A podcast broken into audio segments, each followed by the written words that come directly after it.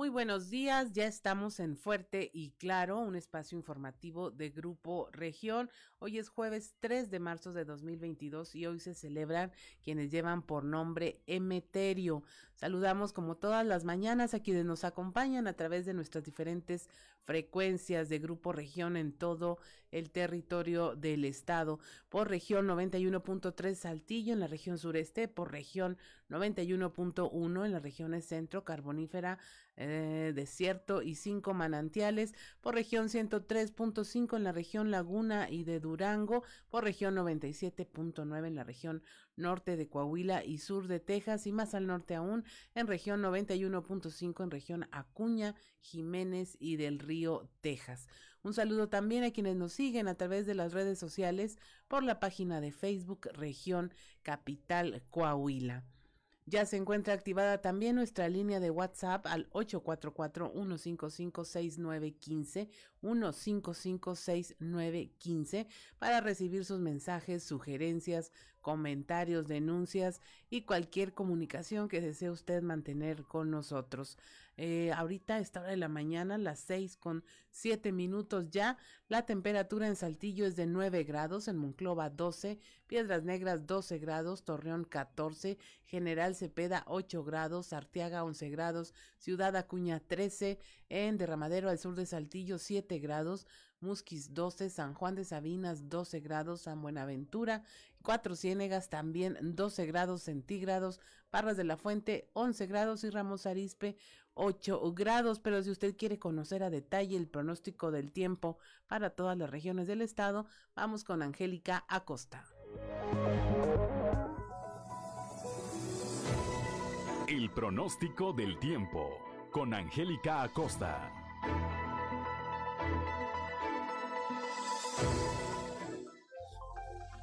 Estoy lista para darte la previsión meteorológica del día de hoy. Pon atención para este bonito jueves 3 de marzo. Se espera que el termómetro en Saltillo alcance una temperatura máxima de 23 grados, mínima de 13.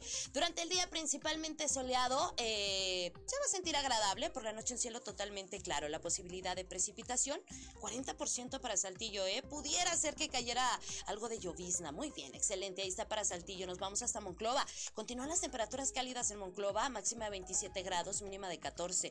Durante el día agradable vamos a tener periodo de nubes y sol, se va a sentir cálido. Por la noche parcialmente nubladito y bueno, pues la posibilidad de precipitación 6% ahí para Monclova. Muy bien, nos vamos hasta Torreón también temperatura cálida máxima de 31 grados, mínima de 17. Durante el día, bueno, pues predomina el cielo claro, predomina el cielo soleado, va a estar muy cálido.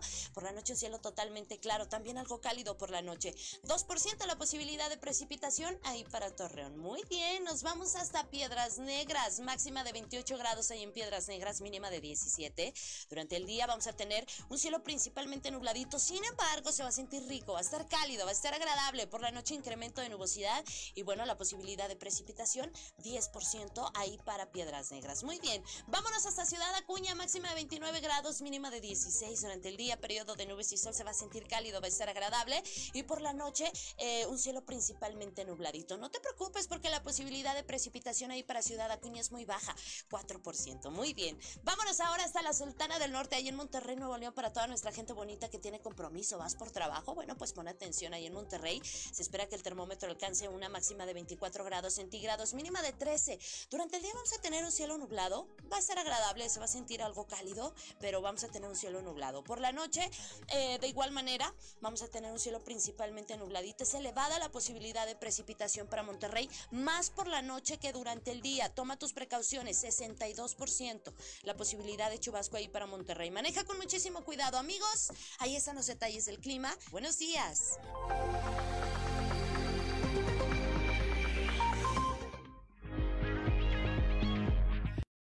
6 de la mañana con 10 minutos. Vamos directamente a la información generada el día de ayer y la madrugada de hoy para ustedes. Identifican a mujer calcinada en la carretera a Torreón. Ya hay un detenido. La información con Christopher Vanegas. Everardo Lazo Chapa, delegado de la Fiscalía en la región sureste del estado, confirmó este miércoles que la noche del pasado martes se detuvo a una persona por estar implicado en el feminicidio de María de los Ángeles N., la mujer de 34 años, que fue encontrada sin vida completamente calcinada en la carretera Torreón a la altura del Ejido Puebla. Lazo Chapa informó que durante la noche del martes se detuvo a una persona por posesión de narcóticos y que dicha persona podría estar implicada en el feminicidio de la joven encontrada sin vida la semana pasada. Además de esto, fuentes extraoficiales de la Fiscalía dieron a conocer que el cuerpo correspondería a María de los Ángeles, una trabajadora de un bar en la zona centro de Saltillo, a quien presuntamente José N., de 42 años, la persona detenida por posesión de narcóticos, la sacó del bar invitándola a una fiesta privada, en donde presuntamente le quitó la vida. Así que tras las investigaciones realizadas, se logró la detención de José N. Sin embargo, aún no se da a conocer que la detención es por el delito de feminicidio, así que será durante los próximos días, tras los trabajos de inteligencia de la Fiscalía, que se determine si éste iniciará el proceso legal en su contra por el feminicidio de María de los Ángeles. Para Grupo Región informó Christopher Vanegas.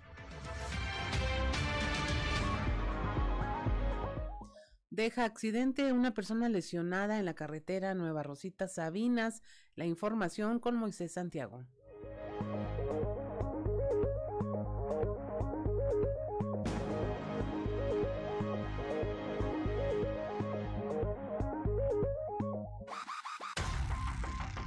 Una persona resultó lesionada tras registrarse un accidente sobre la carretera federal 57 en el tramo Nueva Rosita Sabinas. El incidente se registró a pocos metros del distribuidor vial de la autopista Premier, interrumpiendo la circulación por varios minutos. Se presume que el conductor de la camioneta Ford tipo Ranger en color gris perdió el control de la dirección impactándose en primera instancia en una de las vallas de concreto que delimitan los carriles. A pesar de que trató de no perder el control, 30 metros más adelante terminó estampado en otro bloque de contención. Al sitio arribaron paramédicos de la Coordinación de Bomberos de Nueva Rosita a fin de trasladar a un hospital a una mujer que resultó herida. Trascendió que en la unidad viajaba otra persona, sin embargo no ha sido confirmado por la autoridad. Al lugar del accidente también arribaron elementos de la Guardia Nacional, División Seguridad en Carreteras. Desde la región carbonífera para el Grupo Región Informa, Moisés Santiago.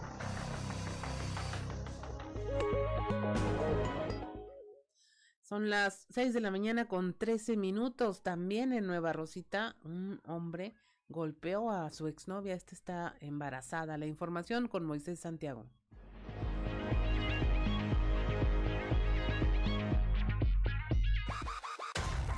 Un sujeto violento identificado como Jesús Iván Escobedo García, alias El Cuchi, agredió a su exnovia embarazada el pasado fin de semana y fue detenido por elementos de la Policía Municipal de Nueva Rosita.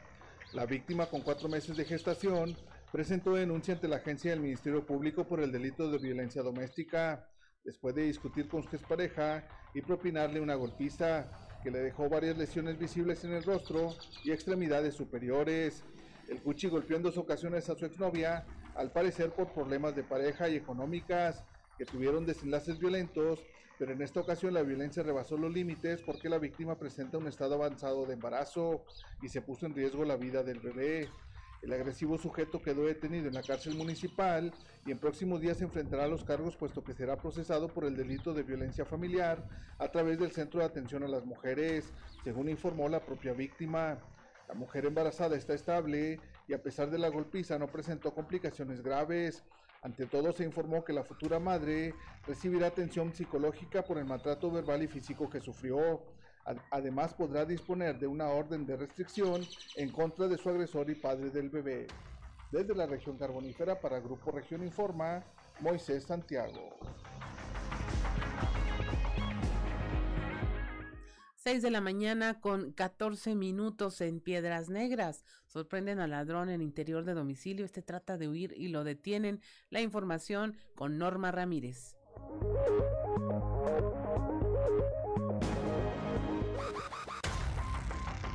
Información policíaca en Piedras Negras. Tras la denuncia de una propietaria de una vivienda quien informó a la policía municipal de la presencia de un hombre en su patio y que éste logró entrar a su domicilio donde sustrajo una bolsa y una mochila con una laptop, se logró la detención de El Quique. En hechos ocurridos en la calle Querétaro, en la colonia Tierra y Esperanza, alrededor de las 11 de la noche. La afectada pidió auxilio a la policía mediante un grupo de WhatsApp del Comité Ciudadano de Proximidad Social en su colonia, lo que permitió facilidad de pronta respuesta. El sujeto intentó darse a la huida al ver a la patrulla, pero fue alcanzado metros más adelante con artículos presuntamente robados en su poder.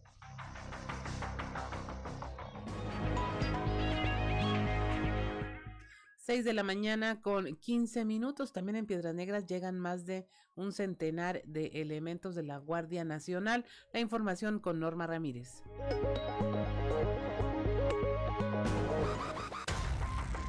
Un avión Boeing 727-200 GN401 arribó al Aeropuerto Internacional de Piedras Negras con más de 100 elementos de la Guardia Nacional. Trascendió que estos nuevos elementos forman parte de la rotación de personal de las aduanas tanto de Coahuila como Tamaulipas. Los elementos a su arribo fueron fuertemente custodiados y trasladados a las aduanas de la ciudad de Tamaulipas y de Piedras Negras para brindar apoyo en custodia en labores de comercio exterior en las aduanas. Asimismo, el mismo avión de la Guardia Nacional sería el que trasladara el personal que estaba en esos puntos y las áreas antes mencionadas para ser llevados a otros destinos.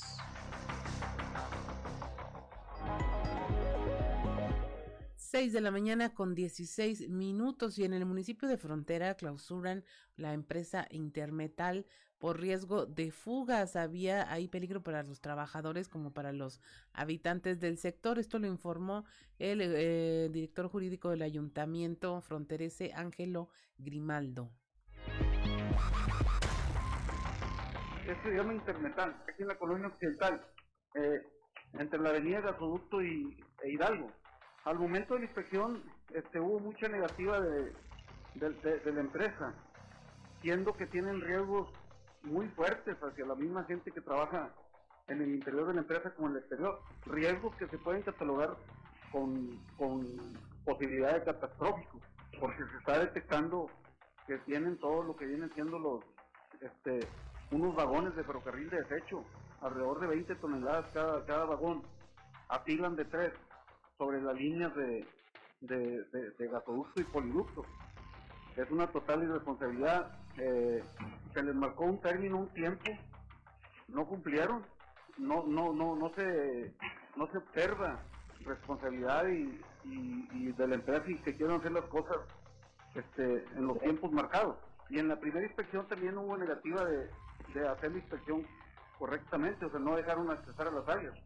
Y observamos muy serias irregularidades, que, de acuerdo a la ley, representa un riesgo inminente hacia los trabajadores y la población, y se procede a la clausura. Es un manejo totalmente irresponsable en el oxígeno. Tienen un cilindro de 3.000 galones y, y lo que son ramales, cabezales y cilindros portátiles con fugas, con manómetros dañados, este, y estamos muy susceptibles a un evento de graves consecuencias.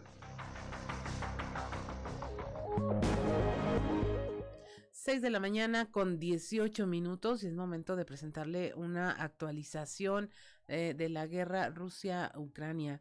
en los, medios internacionales están reportando que ya se abrió una investigación internacional contra Putin por crímenes de guerra. Funcionarios ucranianos afirmaron que perdieron también ya la primera capital de la provincia Kherson, que es la que tiene acceso al Mar Negro.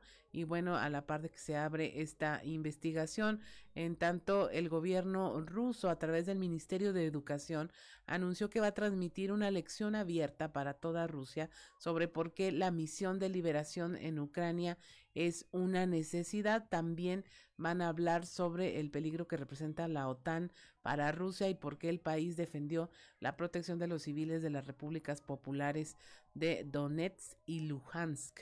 Esto eh, en una publicación que está haciendo el Ministerio de Educación en Rusia. Por otra parte, según se informa, varias ciudades y pueblos de Ucrania sufrieron ya graves daños después del bombardeo ruso. Esto en zonas residenciales. Alcanzaron también una catedral y al menos tres escuelas y pues decenas de edificios residenciales que fueron ya eh, destruidos. En cuanto a la comunidad internacional, quien está hablando ahora es el expresidente de Estados Unidos, Donald Trump, calificando la invasión de Rusia eh, como un holocausto y exhortó al mandatario ruso Vladimir Putin a dejar de matar ucranianos. También, bueno, ya ha criticado al actual presidente de los Estados Unidos, Joe Biden, pues dice que eh, si hubiera estado él como presidente, esto no hubiera ocurrido. Son las 6 de la mañana con 20 minutos, estamos en Fuerte y Claro, regresamos.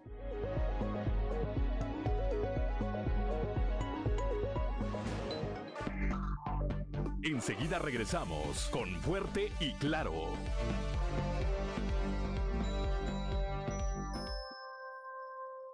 Con el confinamiento del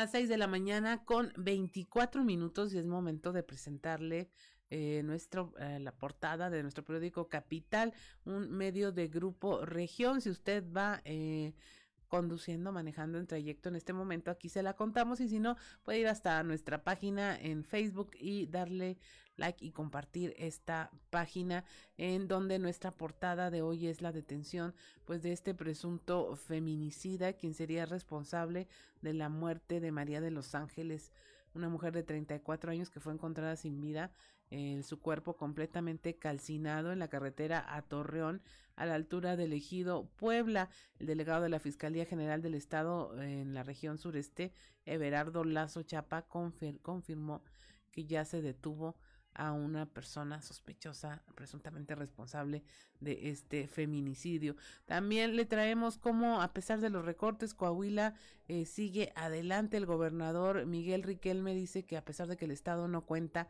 con excedentes de recursos, bueno, se va a seguir trabajando en conjunto de los municipios para mejorar los servicios públicos que demandan los ciudadanos. Esto bajo la instrumentación de, la, de las llamadas asociación público-privadas anticipó el gobernador. También le hablamos de cómo una intensa nube de humo blanco eh, se observó en el cielo de Torreón y correspondía a una fuga de una peligrosa sustancia de la planta de ácido de la empresa Peñoles. Eso, bueno, generó confusión y temor, pero afortunadamente no se registró ningún lesionado ni daños a propósito de la fuga de este material, trióxido de azufre es esta sustancia. También en Saltillo, el alcalde José María Fraustro Siller dio a conocer que la senadora Verónica Martínez le solicitó hacer una gira por varios países asiáticos para buscar más inversiones en la ciudad y promocionar el turismo local. Por otra parte, el alcalde de Arteaga, Ramiro Durán, ya dio a conocer pues la veda que va a haber en cuanto a la zona para evitar los incendios forestales, ya que eh, se va a impedir que se lleve carbón o leña a las áreas boscosas para evitar que se realicen fogatas en toda la zona boscosa del municipio de Arteaga. También le traemos como el gobernador Miguel Riquelme eh, presentó ante los alcaldes, funcionarios públicos eh, municipales y estatales los beneficios que las asociaciones público-privadas van a traer para desarrollar la infraestructura en los municipios, esto con la unión de proyectos, esfuerzos y recursos de la administración eh, eh, pública, ayuntamientos e iniciativa privada, además de generarse ahorros y una mayor eficiencia en la captación de recursos propios, como lo es a través del impuesto predial y del cobro por el servicio de agua potable para generar mayores niveles de bienestar. También eh, a nivel municipal, el alcalde de Saltillo, Chema Fraustro Siller, habló del desarrollo económico en un esfuerzo del gobierno municipal con los empresarios. Y es momento de irnos a presentarle qué se escucha en la política en la columna En los pasillos.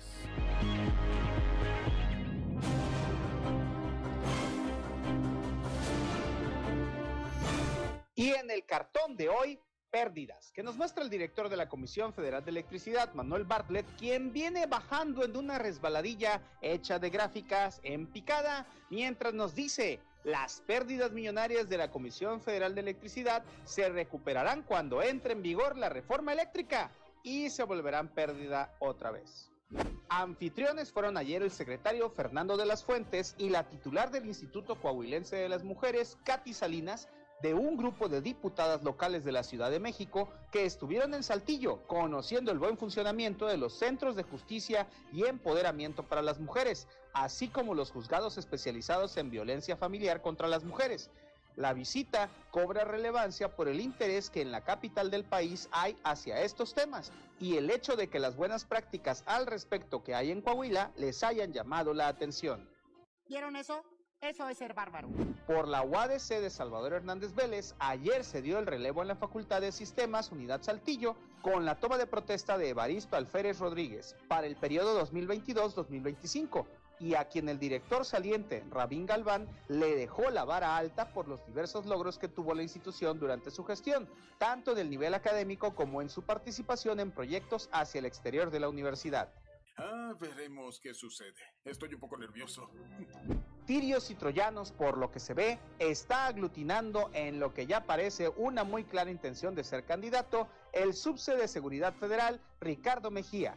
Ayer tuvo en sus oficinas a una de las famosas hermanas Sánchez Galván, como les dice el senador Guadiana. Miroslava, para ser precisos, es quien estuvo con el funcionario federal. Muestra del compromiso que hay con la seguridad pública en Piedras Negras que gobierna Norma Treviño, el hecho de que el propio comisario de seguridad, Eliud Mercado Ramírez, haya atendido y encabezado un operativo para detener un ladrón que traía asolado a un sector de esa ciudad. Al respecto, habría que puntualizar el buen resultado que está teniendo el uso de los grupos de WhatsApp que implementó como alcalde de Saltillo el hoy secretario Manolo Jiménez. Tienes mi respeto, Stark.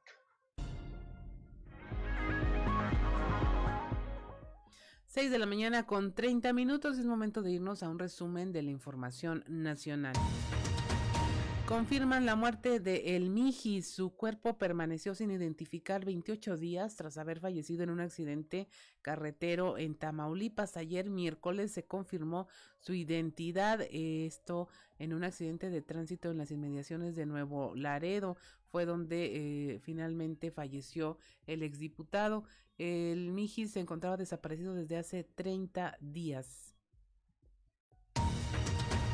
6 de la mañana con 30 minutos, una explosión en una fábrica de Coahuila provoca fuga de peligroso gas. Esto fue en la empresa Metmex Peñoles, causó la emanación de una cantidad no determinada de trióxido de azufre, cuya inhalación puede causar el congelamiento y colapso de los pulmones. La emisión fue controlada sin provocar afectaciones mayores.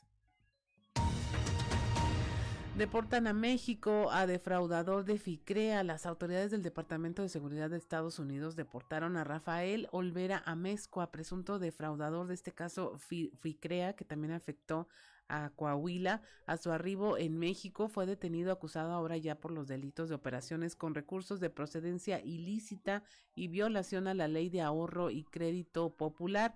Rafael Olvera es presunto responsable de defraudar a más de seis mil personas, en su mayoría adultos mayores mediante la financiera FICREA, que en el caso de Coahuila alcanzó a afectar también al Poder Judicial, que había invertido más de 120 millones de pesos en este fondo.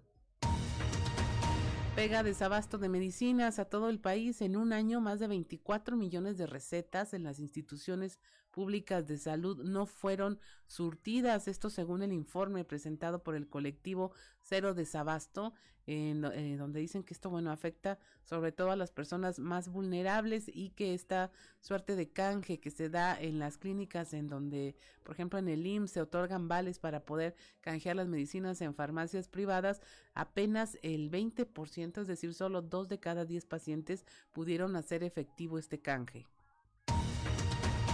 En Chiapas muere una niña de 8 años en un asalto, esto entre un enfrentamiento entre los ladrones y el dueño del negocio. Una bala perdida alcanzó a la menor quien finalmente falleció. El dueño del lugar también resultó lesionado.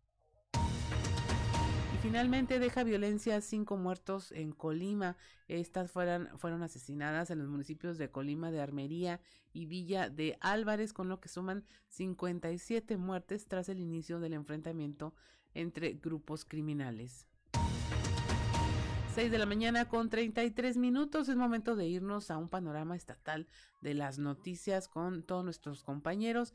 Eh, aquí en región sureste empezamos con Leslie Delgado, quien, eh, bueno, está en la cobertura de este tema de la cuaresma y habla con el, obispo mm, Monseñor Hilario González, quien dice que los ayunos son un ofrecimiento como un sacrificio a Dios. La información con Leslie Delgado. Buen día, informando desde la ciudad de Saltillo. Este miércoles de ceniza inició oficialmente la temporada de cuaresma para la religión católica.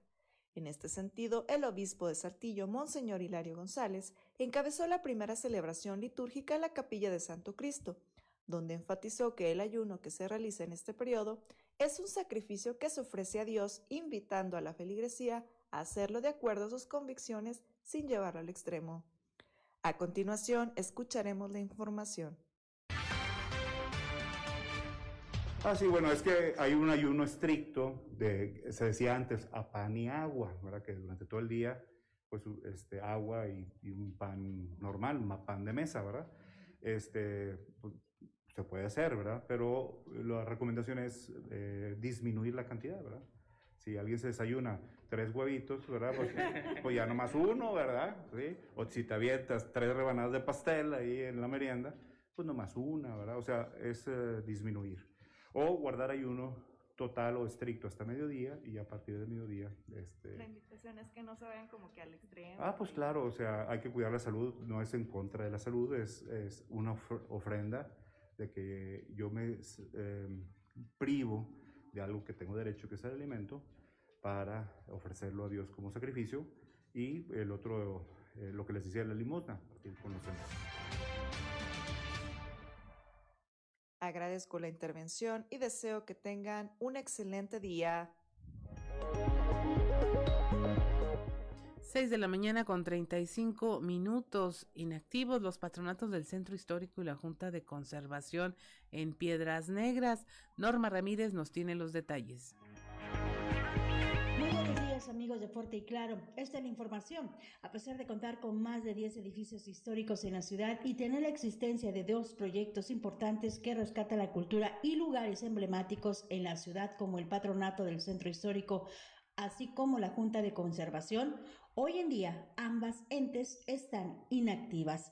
Ramón Carrillo, historiador de la ciudad, declaró que a pesar de contar con proyectos plasmados en las gacetas municipales de la remodelación del primer cuadro de la frontera para hacerla más atractiva para el turismo, así como aprovechar estos edificios para la promoción de la cultura, todo se ha convertido en letra muerta, por lo que urge rescatarla para que las nuevas generaciones conozcan sus raíces, así lo declara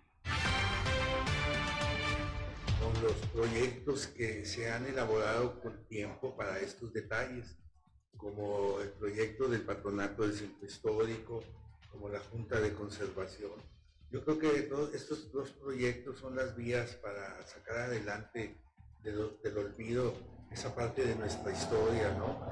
Mucha gente de que vive en el centro ha tenido, cerca de estos edificios, ha tenido un buen tiempo con ellos y los ve que están en el abandono, entonces ahora esta gente, yo siento que debe de escuchar.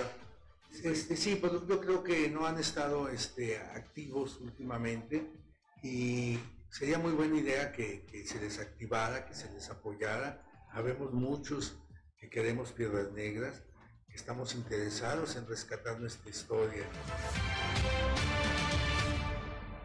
Desde Piedras Negras, Norma Ramírez. 6 de la mañana con 37 minutos a la baja la incidencia de conflictos laborales durante los primeros meses del 2022. Iniciaron enero con 105 y en febrero fueron 69. La información con nuestro compañero Moisés Santiago.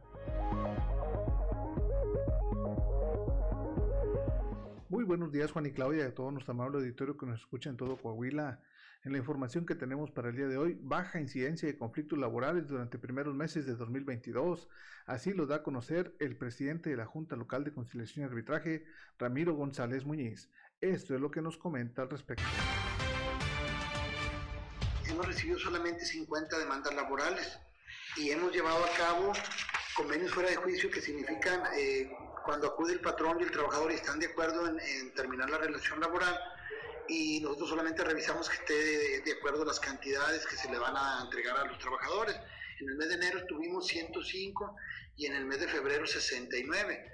Y es un índice muy bajo a diferencia de los años pasados. Les voy a dar un ejemplo. En el año 2019 tuvimos convenios fuera de juicio 2.415 eh, personas que pudieron a, a ser liquidadas, ¿verdad?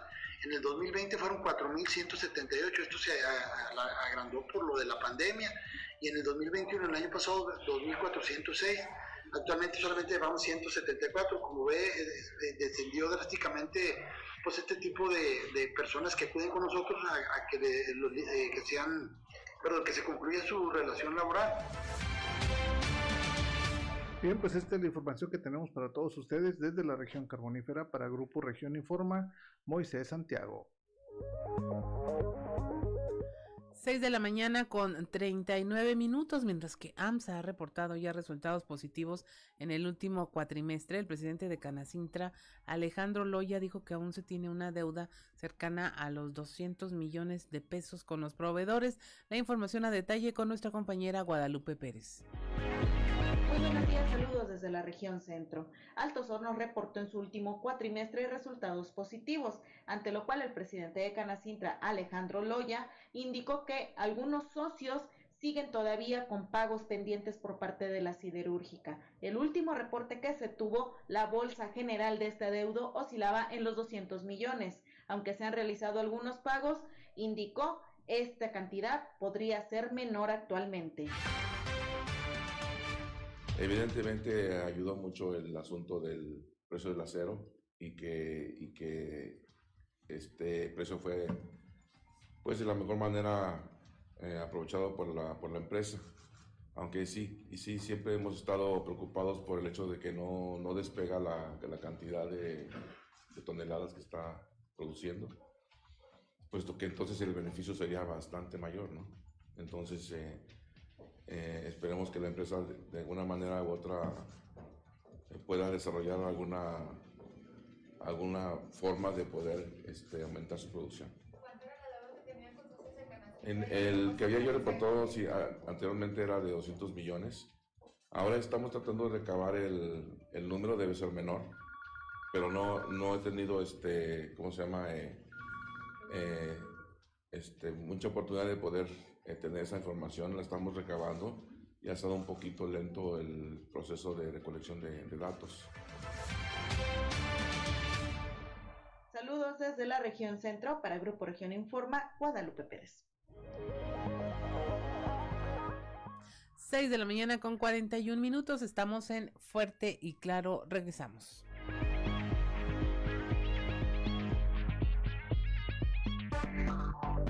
Enseguida.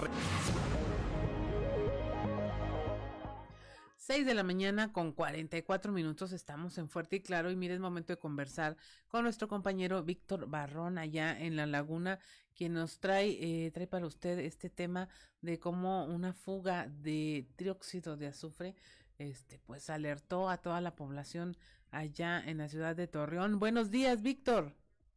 Claudia, buenos días y buenos días a nuestros amigos de Fuerte y Claro. Así es, pues el día de ayer eh, miércoles por la mañana, alrededor de las 10.30, eh, e inició pues esta fuga de dióxido de azufre en la planta de ácido de eh, la empresa Peñoles. Una situación que, bueno, de inmediato llamó la atención de los torreonenses, una densa columna de humo blanco eh, eh, que se observó desde pues muy distintos puntos de la ciudad, Claudia. Esto generó alarma entre la población y pues la empresa Peñoles emitió por allí una serie de comunicados eh, eh, respecto a esta a esta situación. Hay eh, pues toda una serie de protocolos, Claudia, que se deben aplicar en este tipo de situaciones. El dióxido de azufre es un agente contaminante importante, causante de la lluvia ácida incluso. esta, esta nube de humo blanco se esparció eh, eh, desde esta, este punto donde se encuentra la empresa Peñoles, eh, entre las colonias Primero de Mayo y, y la Vicente Guerrero, aquí en Torreón, hasta, según la explicación que nos dieron personal de bomberos, esta nube incluso pues recorrió un tramo importante del suroriente de Torreón hasta la empresa, la ubicación de la empresa Cementos Mexicanos, Claudia, una eh, eh, pues una ruta importante la que la que siguió esta nube de humo blanco. Y bueno escucharemos lo que nos platicó el comandante de bomberos en Torreón Juan Antonio Martínez Chavarría quien puntualiza que no hubo riesgo Claudia en esta situación que fue controlada en media hora por la propia empresa Peñoles. Vamos a escuchar bueno, mira, como tal, el departamento de bomberos no recibió más que tres llamadas y eso fueron ya mucho más después de que empezó la emergencia en Peñoles. Y te comento, nosotros no recibimos una llamada como tal, somos vecinos de aquí de Peñoles, estamos ubicados en la Luis Echeverría. Al momento que detectamos la gran columna de humo, nuestros protocolos es informarle al director de protección civil para que él le hable al director de Peñoles y informe a lo que está sucediendo. Caso contrario, si fuera una emergencia grave y pusiera en riesgo la, la, la la sociedad Peñoles está obligado a inmediatamente activar ciertos protocolos donde nos avisan a nosotros las primeras acciones que tenemos que hacer en coordinación con ellos. En este caso, por no ser una situación de alto riesgo, no, no entraron llamadas, tampoco entraron llamadas a la sala de radios de Cruz Roja. Nosotros lo que hicimos fue darle una vuelta aquí a Peñoles, a todas las colonias que están alrededor de Peñoles, para que pudiera nosotros ver y constatar la magnitud de la nube, si representaba algún riesgo o no. Más sin embargo, no hubo un riesgo, no ingresaron, no ingresaron las unidades de nosotros a, Peñoles, nosotros no actuamos como tal porque Peñoles es una empresa que tiene la capacidad de respuesta inmediata para sus mismas emergencias. Lo que nos comenta nada más hasta ahorita es que fue una, un descontrol en emisiones de vapor de trabajo de, y dióxido de azufre y que al momento que detectaron la fuga ellos pararon operaciones para poder mitigar y controlar la fuga. 6:48 de la mañana. Entonces, Víctor, el control es hacia el interior, o sea, se dejó de emanar esta, este producto, pero la nube pues salió y se disipó hacia el exterior. Así es, Claudia. Y bueno, pues eh, por la mañana se emitió un comunicado eh, eh, por parte de Peñoles explicando tal cual como lo mencionas, ¿no? Eh, se produce esa fuga, eh, eh, no hubo riesgo en las colonias vecinas ni con el propio personal de la planta. Ya, y bueno, en ese primer comunicado la empresa se, se comprometía a seguir informando a la comunidad sobre los avances de la investigación en ese sentido. Ya más tarde, Claudia, en la tarde-noche, ya un poquito en la noche, Peñoles emite un segundo comunicado donde se, se explica que esta fuga eh, se produjo eh, eh, mientras se realizaban tareas en un ducto de precisamente de esa planta de, de ácido de la empresa Peñoles, se realizaban tareas de, de reparación en uno de los ductos, se produce esta fuga y de inmediato se atiende la situación. Establece Peñoles que al ser una, una fuga eh, eh, que toma precisamente pues esa esa forma de columna, Claudia, que, que asciende en forma vertical, no hubo riesgo para las colonias para las colonias vecinas e incluso bueno hay un monitoreo directo por parte de Profepa e incluso por parte de Medio Ambiente del Gobierno del Estado para precisamente estar verificando, Claudia, que las emisiones eh, de este tipo de compuestos químicos pues se encuentren dentro de la norma, Claudia. Así es, Víctor, pues estaremos al pendiente. Lo bueno es que no hubo, no se reportaciones, no se reportaron afectaciones de inmediato y pues ese ya es una señal de que marcha bien todo este asunto. Muchas gracias por la información, Víctor. Que tengas una excelente mañana. Un saludo para todos, igualmente. 6 de la mañana con 50 minutos, pues ahí lo tiene usted, esta fuga de trióxido de azufre en la planta de ácido de la empresa Peñoles. Eh, no queda más que confiar en las autoridades y en que si no hubo reportes inmediatos, pues muy probablemente no los haya más adelante. La columna de este eh, vapor, de este humo, nos explica nuestro compañero Víctor Barrón, pues era totalmente vertical, por lo que no se diseminó en las zonas aledañas a Peñoles, que pues son eh, colonias habitadas de, de bastante eh, alta concentración de personas y finalmente pues se controlaron las emisiones en particular y ya no se presentaron mayores problemas. Hay ahí un par de comunicados por parte de la empresa, incluso el gobierno del estado también ya eh, se manifestó con esta información en donde, bueno, eh, finalmente no hubo mayor afectaciones que el susto allá en la laguna. Tenemos ya en la línea a nuestro compañero Raúl Rocha. Él tiene información en el tema del presupuesto este, que la federación pues deja de dar a Coahuila y que pues se tiene que ser subsanado por parte de la administración pública estatal. Buenos días, Raúl. Hola, ¿qué tal? Buenos días, Olinda. Bueno, pues eh, vamos a escuchar al gobernador de Gran Solís. Ayer en el foro estatal de la lo que es la aplicación de la adopción público-privada, el gobernador migrante Riquelme Solís dijo que a pesar de que el Estado no cuenta con excedente de recursos, dijo que no se va a rajar para trabajar en conjunto con los municipios que quieran mejorar servicios públicos que demandan los ciudadanos bajo la instrumentación de la adopción pública privada. Escuchemos lo que dijo el gobernador a los prácticamente 38 locales que estaban presentes en este foro estatal que se realizó ayer en Arquera. Eh, creo que merece y vale la pena que el día de hoy escuchen a los expositores con las distintas experiencias que pueden tener y más adelante las corridas que se pueden otorgar y luego nos juntamos y ustedes me dicen, a ver gobernador, ponemos tanto usted le pone tanto y ya vemos cómo resolvemos el, el problema en el municipio. No digo que el Estado tenga una gran suficiencia presupuestal, pero nunca me he rajado. Y eso lo hago por el bien de, de Coahuila. Solamente el que no quiere, pues, este, de todos modos le ruego poquito.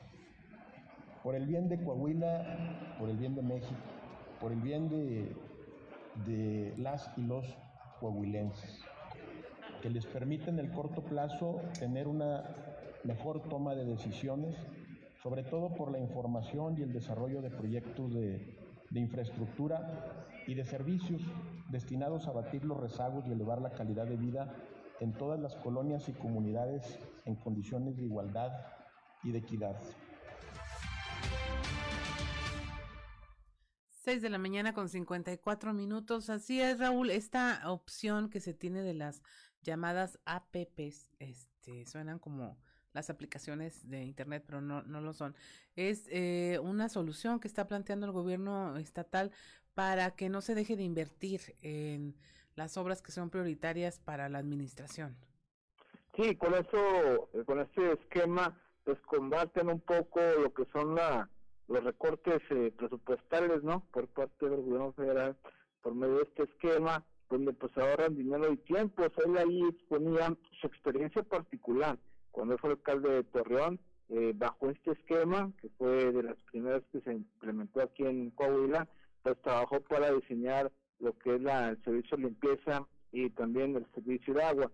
Entonces señala con conocimiento de causa de que es un beneficio y ahora ya legislado en este sentido, que tengo que hacer algunas reformas, por supuesto, en la Constitución de Coahuila para eh, poder trabajar bajo ese esquema. Los eh, alcaldes eh, tienen la oportunidad de solventar diferentes eh, eh, situaciones, diferentes servicios que requiere la, su comunidad para poder este enfrentarlos de una manera más eficiente en cuanto a recursos y tiempo, ¿no?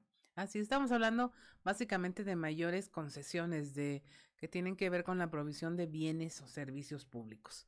Sí, como la limpieza, el servicio de limpieza, como puede ser el agua, como es el pago del pedral, y todo esto es como una una unión entre la inversión del gobierno, la inversión del municipio y también del IP, todo en favor de, un servicio para que se haga más eh, eficiente todo, ¿no? Así es, Raúl. Pues muchas gracias por la información. Que tengas una excelente jornada. Nos estaremos comunicando. A orden, buen día, Olina. 6 de la mañana con 56 minutos. Estamos en Fuerte y Claro. Regresamos.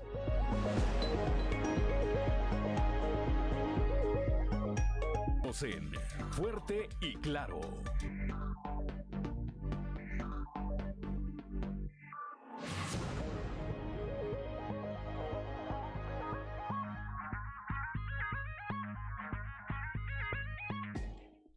6 de la mañana con 59 minutos y hoy es jueves 3 de marzo.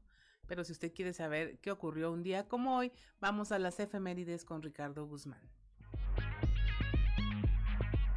1, 2, 3 o'clock, 4 o'clock, rock. ¿Quiere conocer qué ocurrió un día como hoy? Estas son las efemérides con Ricardo Guzmán. Hoy, pero de 1873, con el nombre de Casino García Carrillo, se inauguró el primer casino de Saltillo. También, el 3 de marzo, pero de 1913, al iniciarse la revolución constitucionalista, Venustiano Carranza salió de Arteaga rumbo a Monclova, sosteniendo combate en el rancho de Anhelo contra las fuerzas del ejército federal provenientes de Torreón, al mando del general Rossi Hauber. Y un día como hoy, pero de 1977, murió el educador mexicano Manuel Mario Serna Castelazo, quien promovió la impartición de la educación en todo el país, desde el nivel primario hasta el universitario. Destacó también como literato y escritor de temas pedagógicos.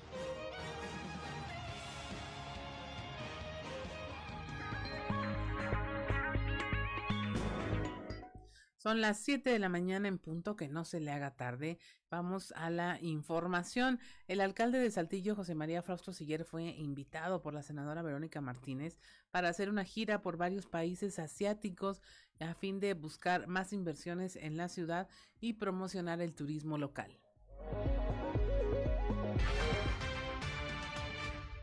Pues ella me está solicitando que visitemos varios embajadores de países asiáticos y, embajadores de diferentes países chinos y que tienen mucho interés en nuestra región sureste. Y yo le agradezco mucho a la senadora que esté haciendo ese tipo de, gestiones y las vamos a cumplir. Estamos por fijar la, la agenda. traer más inversión para Sí, claro, claro. De hecho, este, no necesitamos hacer mucha promoción, ¿eh? o sea, nos está llegando ya eh, un interés muy manifiesto, primero por los autos, camiones y tractocamiones eléctricos. O sea, ya esta región se ha posesionado mucho con esa situación y de hecho necesitamos hacer muchas otras cosas para fortalecer esa, esa nueva incursión en, en los autos eléctricos.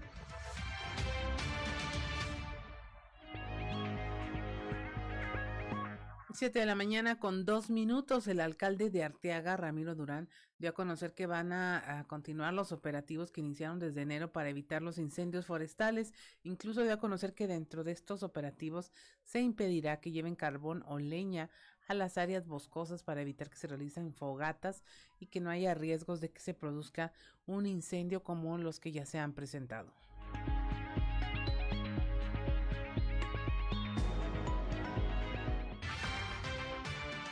Seguimos con los operativos. Eh, en la primera semana del mes de enero, cuando iniciamos esta administración, instalamos el comité, el Consejo de Protección Civil, en el cual acordamos una veda que no podemos eh, prender fogatas en zona boscosa de ningún tipo, ni quema controlada.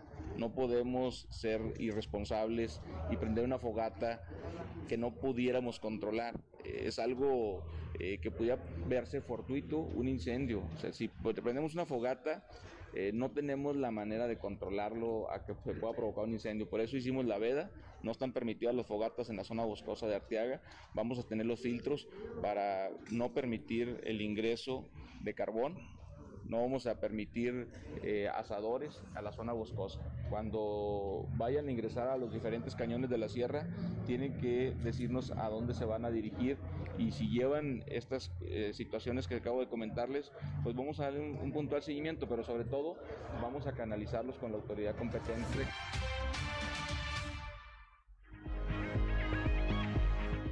7 de la mañana con tres minutos a dos meses de administración, el alcalde José María Frausto Siller refirió que para continuar potencializando el desarrollo económico en el municipio se trabaja muy de cerca con las empresas instaladas en la región y las que llegan. El alcalde recalcó que a través de la Dirección de Fomento Económico y Turismo de Saltillo se da seguimiento puntual a cada proceso que se requiere, como lo es el ayudar a conseguir trabajadores calificados para las empresas, proveedores y apoyar en los trámites municipales y estatales. Chema Frausto subrayó que el trabajo en coordinación con el gobernador Miguel Riquelme es clave para potenciar la reactivación económica e impulsar el desarrollo de las empresas en la región. 7 de la mañana con cuatro minutos. Derivado del cálculo que la Federación aplica en materia de ingresos a los estados, el ajuste afectó a Coahuila con un recorte superior a los 350 millones de pesos. Esto lo informó Javier Alain Herrera Arroyo, quien es subsecretario de Egresos y Administración de la Secretaría de Finanzas. El vacío que dejan estos recursos que debieron llegar para el cierre del mes de febrero será soportado mediante el uso de recursos propios y de esta manera el Estado podrá salir adelante sin que esto impacte en ningún rubro, aseguró el funcionario.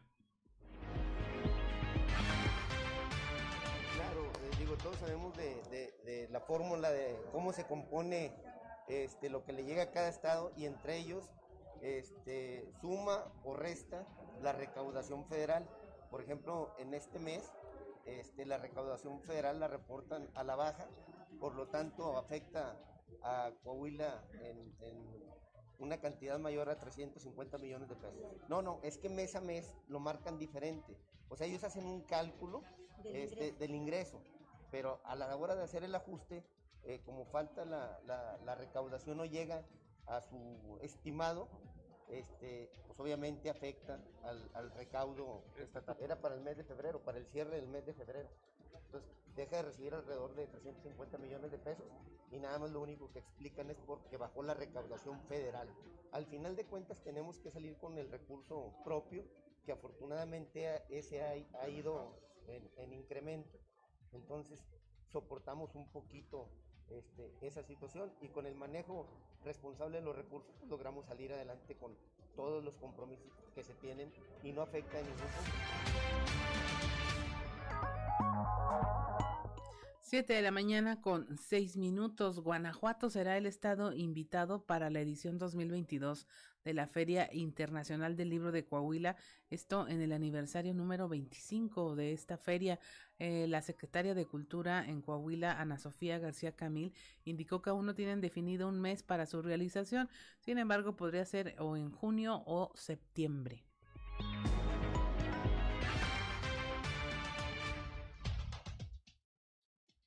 Habrá festivales, pues exclusivamente el Julio Torri, que es el que vamos a hacer en, eh, perdón, en Saltillo y en algún, no irá a los 38 municipios. Ese será, bueno, nuestro gran festival, pero sí seguirá guitarra, porque aparte cumple 25 años, sí, la Feria del Libro, que también cumple 25 años. La Feria del Libro va. Estamos todavía, por, porque estamos viendo también un poquito eh, en el comportamiento. Eh, o, en julio o en septiembre. Estamos viendo estos dos momentos que ya oportunamente lo estaremos anunciando. Julio o septiembre sería. julio o septiembre, exactamente. el, estado? ahorita es Guanajuato, este y nos falta confirmar el país nada más. Vamos.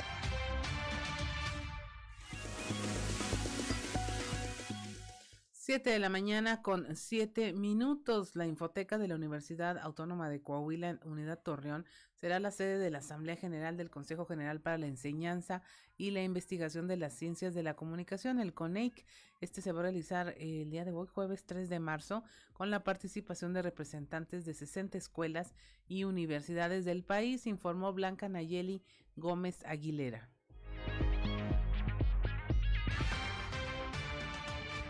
Celebra este, una de las asambleas este, pues, más importantes del CONE. Eh, de hecho, mañana se toma el acuerdo sobre eh, cómo se va a distribuir la red de observatorio de medios que va a fungir en, la, pues, en los siguientes procesos de investigación.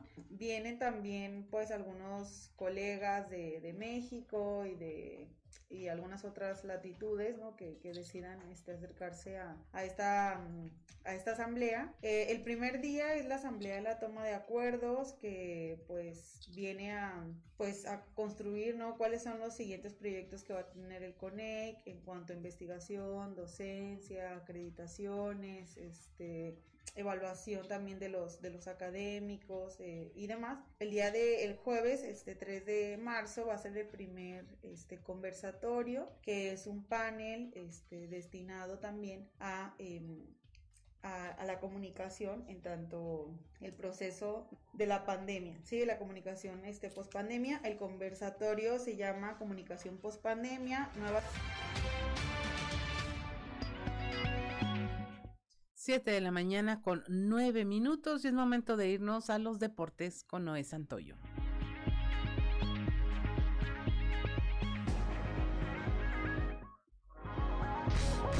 Resumen Estadio con Noé Santoyo.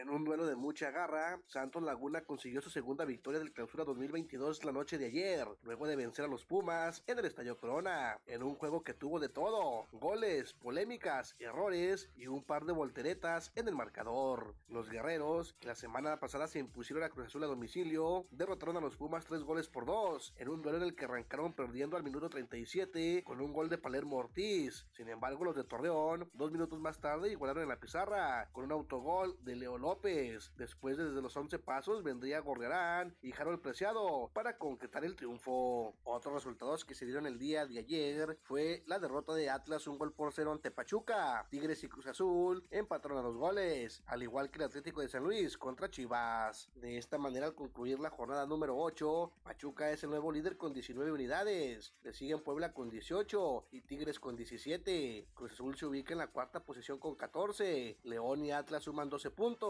mientras que Pumas y Cholos 11. No habrá carrera de Fórmula 1 en Rusia. El promotor mundial de la Fórmula 1 anunció este jueves haber roto definitivamente su contrato con el promotor del Gran Premio de Rusia después de la invasión de Ucrania por el ejército ruso. Fórmula 1 puede confirmar que se llevó a su término su contrato con el promotor del Gran Premio de Rusia, lo que significa que Rusia no contará con una carrera en el futuro, indicó a la prensa el promotor de la Fórmula 1. El Gran Premio de Rusia de 2022, anulado la semana pasada luego de la invasión rusa de Ucrania. Debía ser el último organizado en Sochi antes de ser trasladado a partir de 2023 en San Petersburgo bajo la supervisión de su nuevo manager Oscar Robles y de Francisco Chipper Mentes, gerente deportivo. La mañana de ayer, los algodoneros de Unión Laguna iniciaron su campamento de pretemporada de cara al inicio de la campaña 2022 de la Liga Mexicana de Béisbol. Fue un gran ambiente el que se vivió en el Parque de la Revolución, donde se pudo observar a los peloteros que buscarán regalar alegrías a la afición de la comarca lagunera.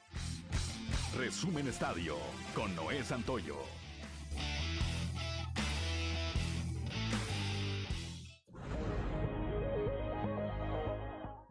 7 de la mañana con 12 minutos y es el momento de nuestra conversación del día de hoy.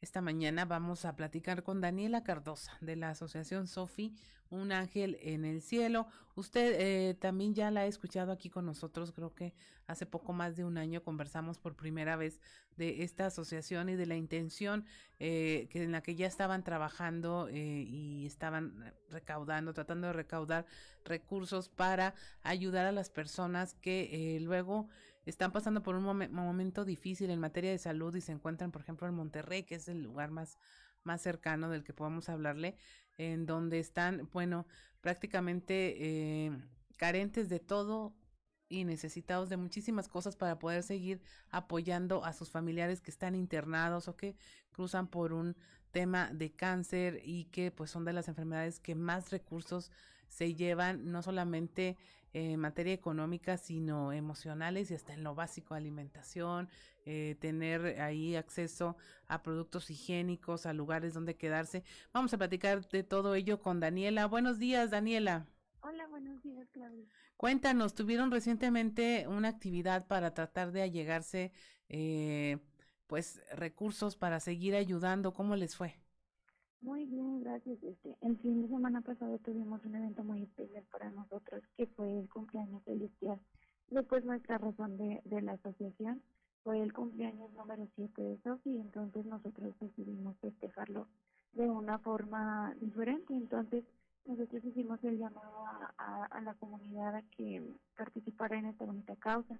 Entonces estuvimos haciendo el cumpleaños en la plaza pública de la colonia Landín y pues nosotros invitamos a la comunidad a que en lugar de traer los regalitos a nuestra plano físico ya no está, este, trajeran artículos de primera necesidad pues para seguir continuando con, con nuestra labor en, en, en la Clínica 25 de Monterrey. Entonces, nosotros pedimos toallitas húmedas, pañales, pediasure, este, gel antibacterial, cubrebocas, y pues gracias a Dios, este, mucha gente participó y, y fue, bueno, se dio cita ahí en, la plaza y nos trajo su, su regalito. A cambio, pues ellos también recibieron su, su quequito y su bolito porque pues es- era un cumpleaños celestial, entonces ellos también este, estaban muy contentos de, de recibir esos regalitos de nuestra parte. Así es, Daniela. Para quienes no están familiarizados, porque pues la vida no los ha puesto en esa circunstancia de lo que es tener un hijo enfermo en un hospital durante tantos días esperando la recuperación, ¿qué es lo que pasa ahí? La gente no sé qué se imagine que ocurre, pero ustedes que lo vivieron de cerca, que vieron vieron las necesidades de otras personas en esos momentos, ¿qué es lo que vieron? ¿Qué es lo que se necesita? ¿Por qué hay que ayudar a esta causa?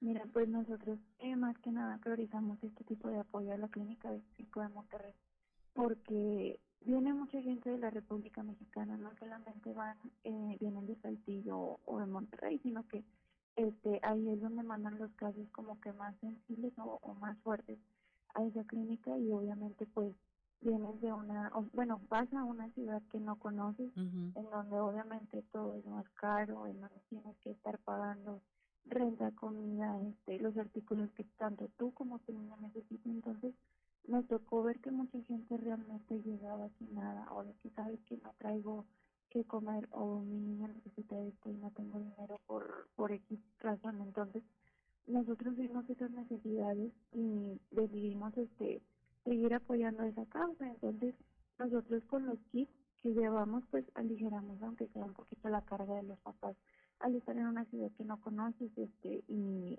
y obviamente, pues también apoyamos al niño con, con lo que él necesite durante su estancia.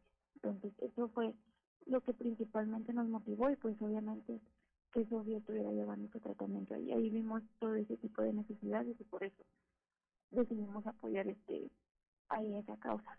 Así es, eh, Daniela. Lo que lleva este kit, lo que tiene gel antibacterial, cubrebocas, eh, toallitas, pañales, a lo mejor puede parecer poco, pero es un gasto que los papás van a dejar de hacer para poder enfocarse pues en su propio sustento, alimentación, este, higiene, eh, hospedaje incluso.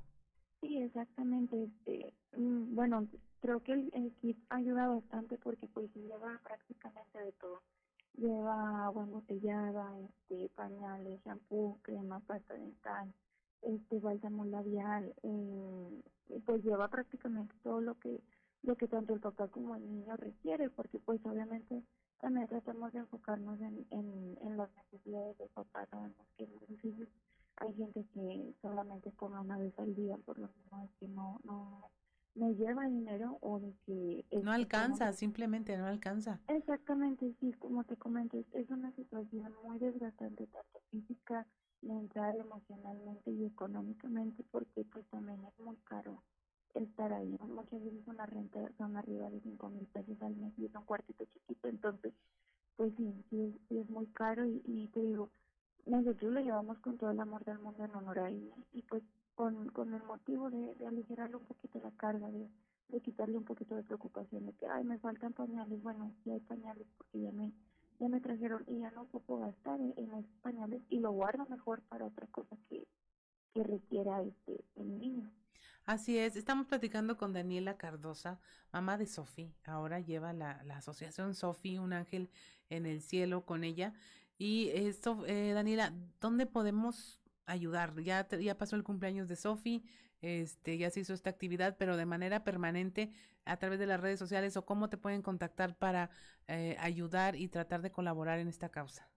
Sí, claro, bueno, nos pueden buscar en la página de Facebook como Sofía un ángel en el cielo y también nos pueden mandar mensajito al número 844-163-7308. Y nosotros estamos ubicados en la calle Ernesto Santos Coy, 2251, en la colonia Lucio Blanco, atrás de la clínica El Magisterio. Ahí nos pueden encontrar. Nuestras colectas, o bueno, más bien, sí, nuestras colectas son permanentes. Nosotros llevamos o tratamos de llevar el apoyo de perdido eh, seis veces al año. Este, entonces nosotros agar, ah, bueno, agradeceríamos muchísimo su, su apoyo. Tratamos de hacer nuestras colectas cada mes o cada mes. Entonces, en la página de Facebook, Sofi, un ángel en el cielo, el teléfono, repítenoslo por favor para que nuestra audiencia lo pueda apuntar por ahí, guardar. 844 163 6308. 6308. Y ahí te, se pueden comunicar con ustedes o ir directamente a qué dirección. A Ernesto Santos Coy, 2251, Colonia Lucio Blanco, atrás de la Clínica Magister. Ahí tiene usted los datos, la invitación para que colabore con este tipo de causas, porque están haciendo un esfuerzo enorme por seguir ayudando. Eh, la historia de Sophie, bueno, es inspiración eh, no solamente para su mamá, para su familia, sino porque todos quienes la conocen a través de las redes sociales se pueden dar cuenta de la motivación que lleva a Daniela Cardosa a seguir adelante con este este trabajo pues de mucha voluntad y pues qué más que podamos ayudar. Muchas gracias Daniela por eh, conversar con nosotros esta mañana y estaremos al pendiente de cualquier otra actividad que realice. Claro que sí, muchísimas gracias, que tengan lindo día. Buen día, Daniela. Son las 7 de la mañana con 20 minutos. Estamos en Fuerte y Claro. Regresamos.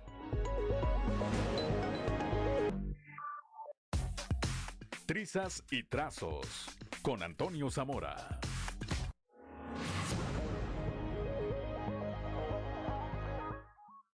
Siete de la mañana con 24 minutos y bueno, es momento de nuestra conversación del día con don Antonio Zamora, desde allá, desde la región centro. Buenos días, don Antonio. Buenos días, Claudia, buenos días a, la gente que nos sintoniza a esta hora. Fíjate que eh, las diputadas que tenemos acá en, la región centro, eh, me refiero a, la diputada federal Cristina Mezcua y a Lupita Oyervides, diputada local, eh, son muy dadas a hacer recorridos por los municipios que de su distrito.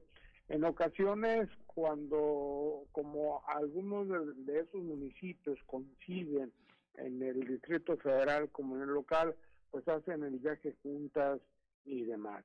Y, la ventaja de todo eso es que pues llevan satisfactores, ¿no? O sea, algo que no llegan con las manos vacías eh, y ayer, eh, pero primero eh, van a ver qué les hace falta y luego van ya con, con lo que les pidieron en, una nueva visita. Ayer le tocó el turno a la diputada local Guadalupe Villarvides asistir al evento, a, una reunión pues en el municipio de, de Abasolo, donde las huestes por ahí abasolenses se atacaron duro contra el alcalde Ramiro Reyes.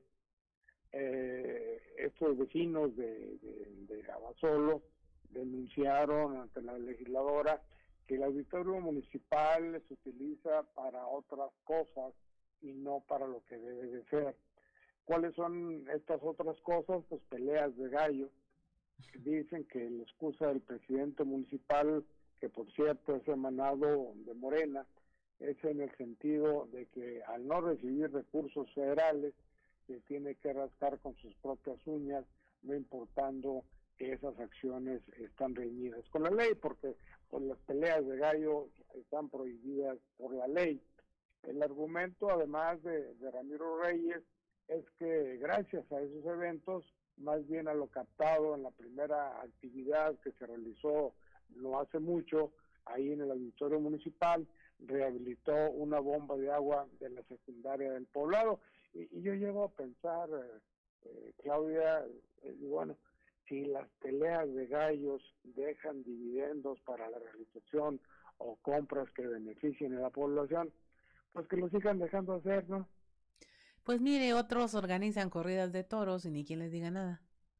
Pues ya ves, entonces está bien así, pues si eh, en el primer evento pues le dan una lana, repara la, la, bomba, de, bueno, no sé si la reparó, la compró una nueva, eh, que al final de cuentas una bomba no, a veces no, no, están muy caras, pues lo, lo que le dé, ¿no? Para que haga algo ahí a, este, a Ramiro Reyes, que no sabe pues ni por dónde le va a llegar el ramalazo, pero por, por ahí está.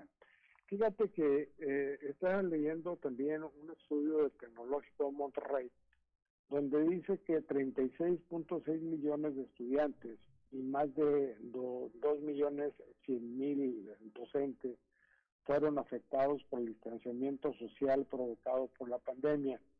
De acuerdo a este estudio del TEC de Monterrey, en el mediano y largo plazo se esperan impactos negativos, Claudia, en la productividad, competitividad y desarrollo económico.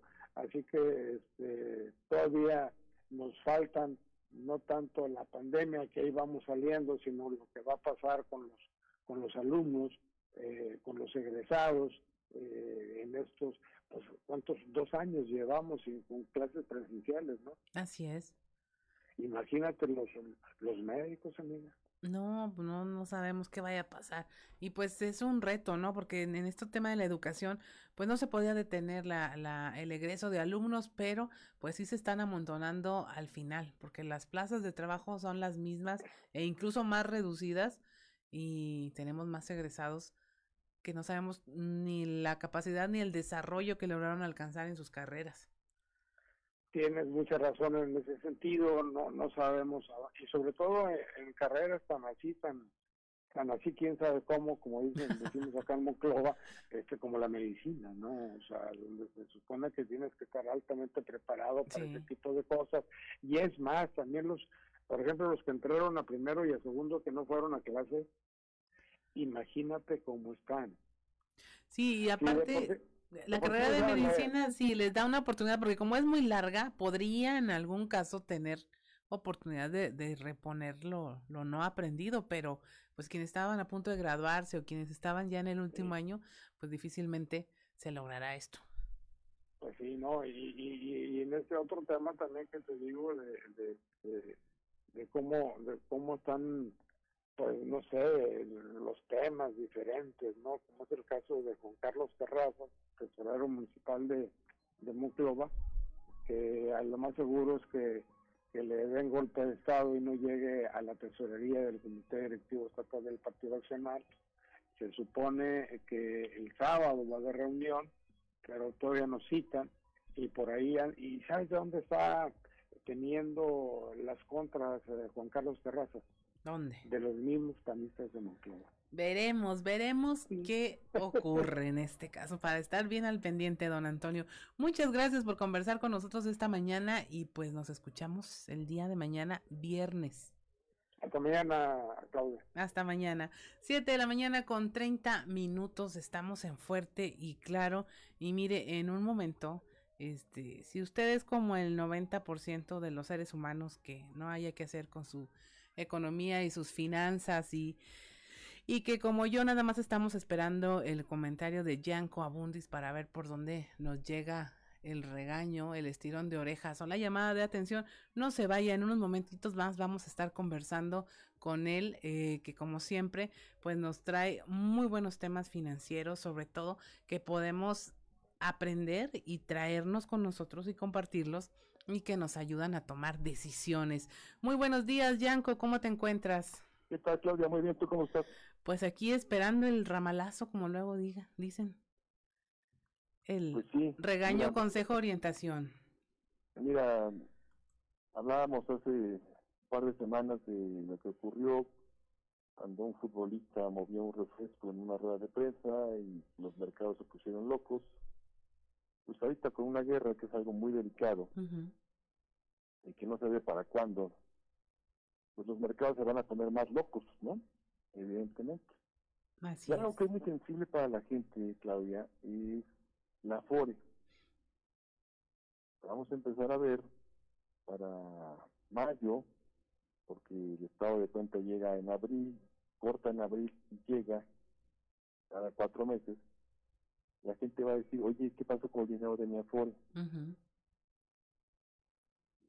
El dinero de la Afore, lo que tú vas a checar en tu estado de cuenta es que efectivamente es una cantidad menor. Pero eso no quiere decir que hayas perdido. ¿Sí?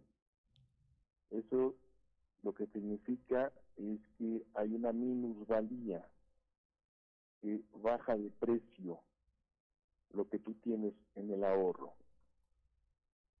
es algo normal, es algo que pasa todos los días.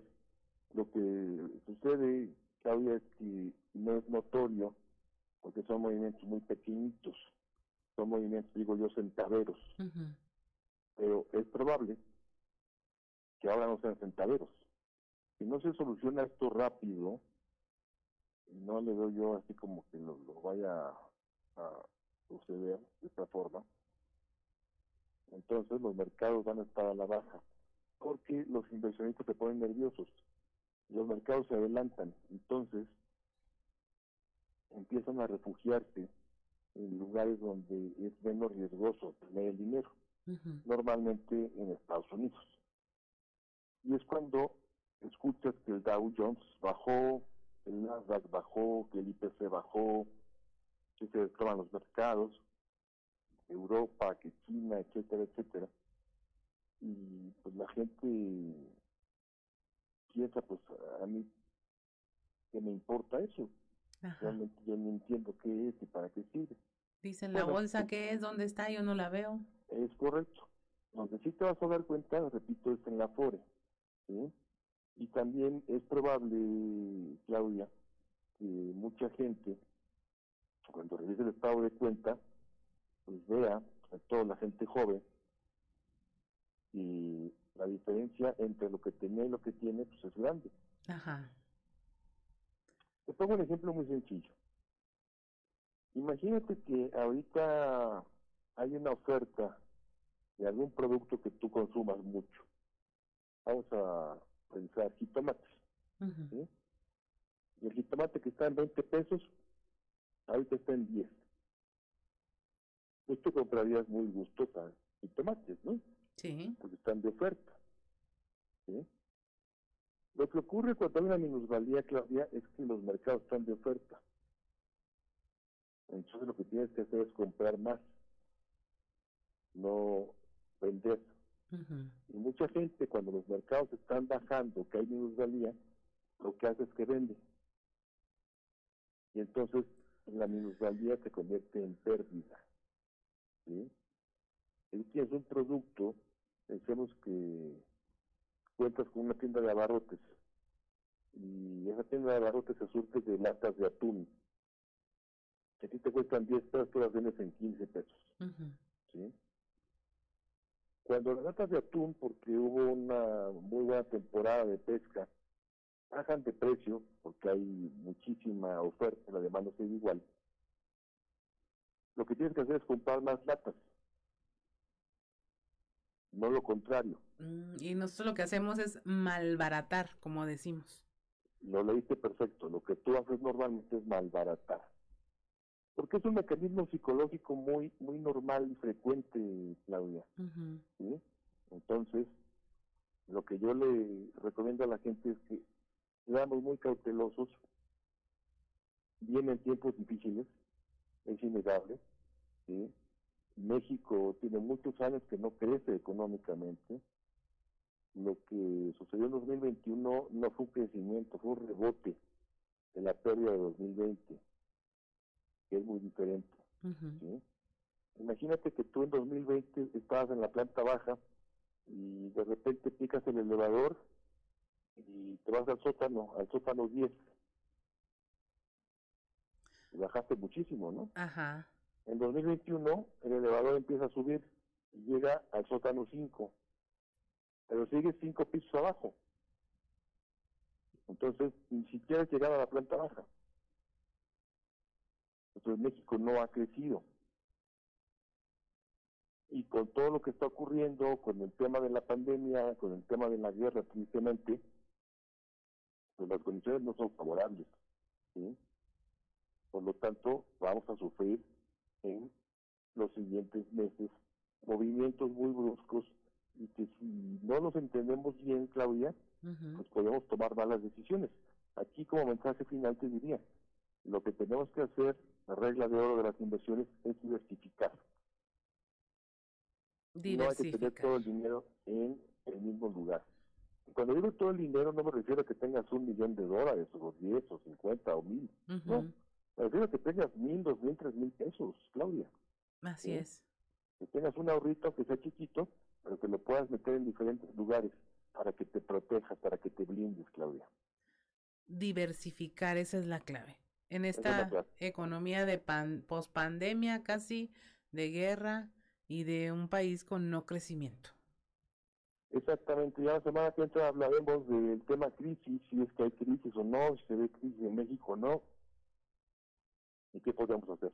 Me recordaste con ese ejemplo del elevador, ese ejercicio donde te preguntaban en la primaria que si un caracol subía tantos centímetros durante el día y en la noche se quedaba dormido y bajaba eh, tantos, finalmente cuántos había subido. Así estamos como el caracol. Exactamente, muy buen ejemplo como el caracol, definitivamente. Yanko, Yanko eh, el tema de diversificar, la gente cree que es muy complicado. Una regla sencilla para hacerlo es este ahorro que a lo mejor no tenemos actualmente, ponerlo en una cuenta, es eh, a lo mejor eh, tratar de hacerse otro, de otra entrada de dinero. Básicamente, ¿eso es a lo que te refieres? Diversificar es que si tienes 500 pesos en la bolsa que te sobran, puedes ahorrar metas la mitad a CETEX y la mitad a la FORE. Ah, muy bien. Eso es, diversificar. Es una muy buena clave. Que no tengas todo en CETEX o todo en la FORE. Muy bien, pues ahí está la respuesta. ¿De acuerdo? De acuerdísimo. Muchas gracias, Yanko. Un placer, como siempre, conversar, tener esta oportunidad de conversar. Hasta la próxima. Gracias, hasta luego. Son las 7 de la mañana con 39 minutos. Ahí tiene usted el consejo en materia de finanzas personales. Eh, y me encanta la forma en que Yanko Abundis transforma lo que es la economía macro a nuestro bolsillo, porque finalmente pues le deja a usted un qué puede hacer con sus ingresos, sean muchos, sean pocos, pues son suyos y bien que le ha costado ganárselos. Son las 7 de la mañana con 40 minutos. Estamos en Fuerte y Claro. Regresamos.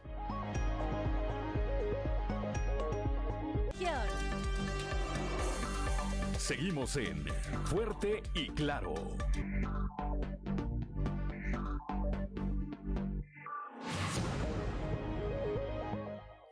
Siete de la mañana con 44 minutos y es momento de irnos a un resumen de la información nacional. Confirman la muerte de El Mijis. Su cuerpo permaneció sin identificar 28 días tras haber fallecido en un accidente vial en Tamaulipas. Finalmente, ayer miércoles se confirmó que los restos de una persona que murió en un accidente en las inmediaciones de Nuevo Laredo corresponden a los del exdiputado local de San Luis Potosí, Pedro César Carrizales Becerra, mejor conocido como El Mijis, quien se encontraba desaparecido desde hace 30 días. Explosión en fábrica de Coahuila provoca fuga de peligroso gas, esto en una planta de la empresa Metmex Peñoles, que causó la emanación de una cantidad indeterminada de trióxido de azufre, una sustancia cuya inhalación en grandes cantidades puede causar el congelamiento y colapso de los pulmones. La emisión fue controlada sin provocar afectaciones mayores en los trabajadores y vecinos de colonias cercanas, aseguró la empresa mediante un comunicado. Deportan a México a defraudador de FICREA. Autoridades del Departamento de Seguridad de Estados Unidos deportaron a Rafael Olvera Amezcua, presunto defraudador de este caso, informó la Fiscalía General de la República. A su arribo a México fue detenido acusado de delitos de operaciones con recursos de procedencia ilícita y violación a la ley de ahorro y crédito popular. Rafael Olvera es presunto responsable de defraudar a más de seis mil personas, en su mayoría adultos mayores mediante la financiera, que en el caso de Coahuila alcanzó al Poder Judicial, que había invertido más de 120 millones de pesos en dicho fondo. Pega desabasto de medicinas en un año más de 24 millones de recetas en las instituciones públicas de salud como el IMSS eh, no fueron surtidas, esto según el informe presentado por el colectivo Cero Desabasto. Este desabasto afecta sobre todo a las personas más vulnerables con menores ingresos y más carencias. El informe muestra que en el IMSS, por ejemplo, se otorgan vales para poder canjearlos en farmacias privadas. Sin embargo, solo eh, dos de cada diez personas que reciben estos vales pudieron canjearlos de manera efectiva.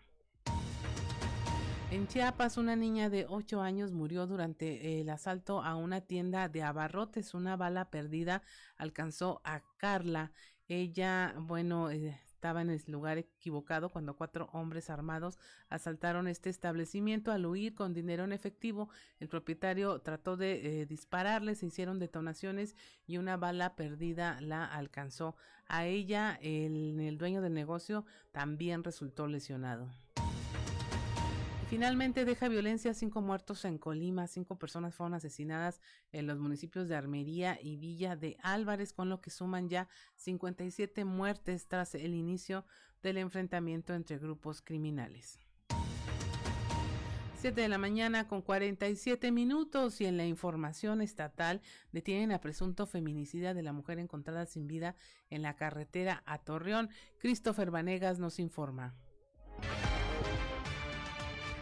Everardo Lazo Chapa, delegado de la Fiscalía en la región sureste del estado, confirmó este miércoles que la noche del pasado martes se detuvo a una persona por estar implicado en el feminicidio de María de los Ángeles N., la mujer de 34 años, que fue encontrada sin vida completamente calcinada en la carretera Torreón a la altura del ejido Puebla. Lazo Chapa informó que durante la noche del martes se detuvo a una persona por posesión de narcóticos y que dicha persona podría estar implicada en el feminicidio de la joven encontrada sin vida la semana pasada. Además de esto, fuentes extraoficiales de la Fiscalía dieron a conocer que el cuerpo correspondería a María de los Ángeles, una trabajadora de un bar en la zona centro de Saltillo, a quien presuntamente José N, de 42 años, la persona detenida por posesión de narcóticos, la sacó del bar invitándola a una fiesta privada, en donde presuntamente le quitó la vida. Así que tras las investigaciones realizadas, se logró la detención de José N. Sin embargo, aún no se da a conocer que la detención es por el delito de feminicidio, así que será durante los próximos días, tras los trabajos de inteligencia de la Fiscalía, que se determine si éste iniciará el proceso legal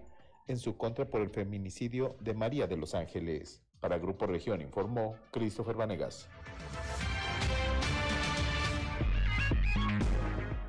7 de la mañana con 48 minutos en la región carbonífera una persona resultó lesionada tras registrarse un accidente sobre la carretera federal número 57 en el tramo Nueva Rosita Sabinas. Moisés Santiago nos informa. Una persona resultó lesionada tras registrarse un accidente sobre la carretera federal 57 en el tramo Nueva Rosita Sabinas. El incidente se registró a pocos metros del distribuidor vial de la autopista Premier, interrumpiendo la circulación por varios minutos. Se presume que el conductor de la camioneta Ford tipo Ranger en color gris perdió el control de la dirección impactándose en primera instancia en una de las vallas de concreto que delimitan los carriles. A pesar de que trató de no perder el control, 30 metros más adelante terminó estampado en otro bloque de contención. Al sitio arribaron paramédicos de la Coordinación de Bomberos de Nueva Rosita, a fin de trasladar a un hospital a una mujer que resultó herida. Trascendió que en la unidad viajaba otra persona, sin embargo no ha sido confirmado por la autoridad. Al lugar del accidente también arribaron elementos de la Guardia Nacional, División Seguridad en Carreteras. Desde la región carbonífera para el Grupo Región Informa, Moisés Santiago. 7 de la mañana con 50 minutos llegan más de un centenar de elementos de la Guardia Nacional a Piedras Negras. Norma Ramírez nos informa. Un avión Boeing 727-200 GN401 arribó al Aeropuerto Internacional de Piedras Negras con más de 100 elementos de la Guardia Nacional. Trascendió que estos nuevos elementos forman parte de la rotación de personal de las aduanas tanto de Coahuila como Tamaulipas. Los elementos a su arribo fueron fuertemente custodiados y trasladados a las aduanas de la ciudad de Tamaulipas y de Piedras Negras para brindar apoyo en custodia en labores de comercio exterior en las aduanas. Asimismo, el mismo avión de la Guardia Nacional sería el que trasladara el personal que estaba en estos puntos y las áreas antes mencionadas para ser llevados a otros destinos.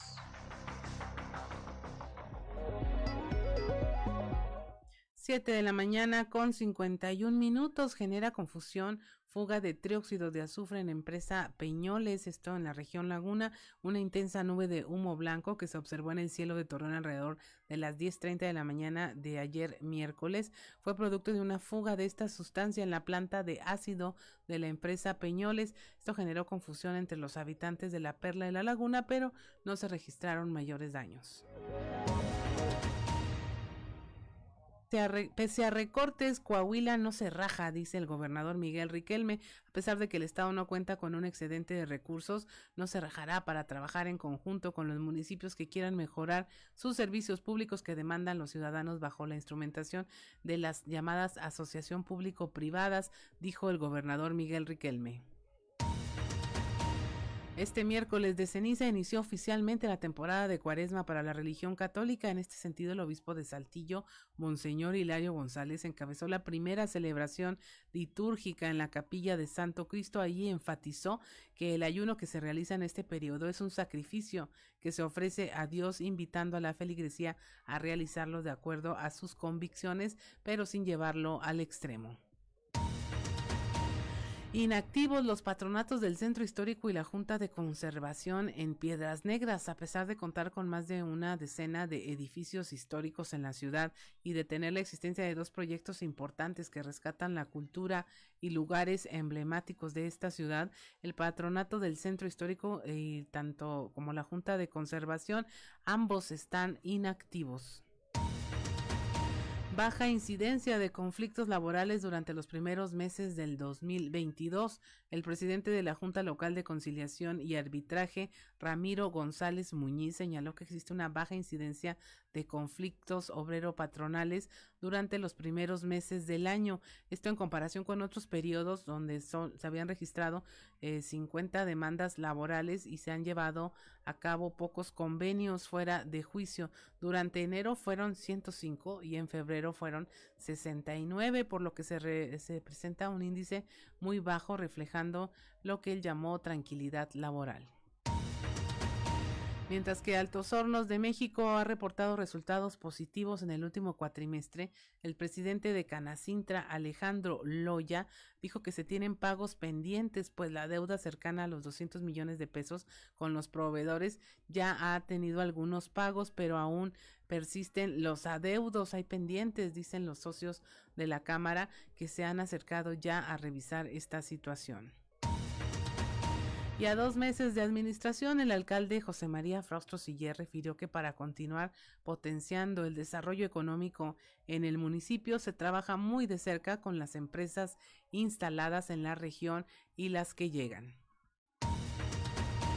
Son las 7 de la mañana con 54 minutos, ya casi nos vamos, no nos queda más que agradecerle eh, su presencia, su escucha en este segmento informativo, invitarlo a que se siga informando en el resto de los espacios que nuestros compañeros tienen en Saltillo y las regiones para que usted se mantenga informado y como dice Yanko Abundis, pues tome decisiones informadas, que es lo más valioso que puede usted hacer y tener en estos momentos en donde la economía pues falla, los eh, la paz falla y bueno, nada más nos queda tener eh, manera de tomar las mejores decisiones para el bolsillo propio y en lo que se refiere a la vida cotidiana. Le damos las gracias Ricardo López en los controles, Social Reyes y Cristian Rodríguez en, en, las redes sociales, nuestro compañero Ricardo Guzmán y a nombre de Juan de León, soy Claudia Olinda Morales le damos las gracias por habernos acompañado en Fuerte y Claro.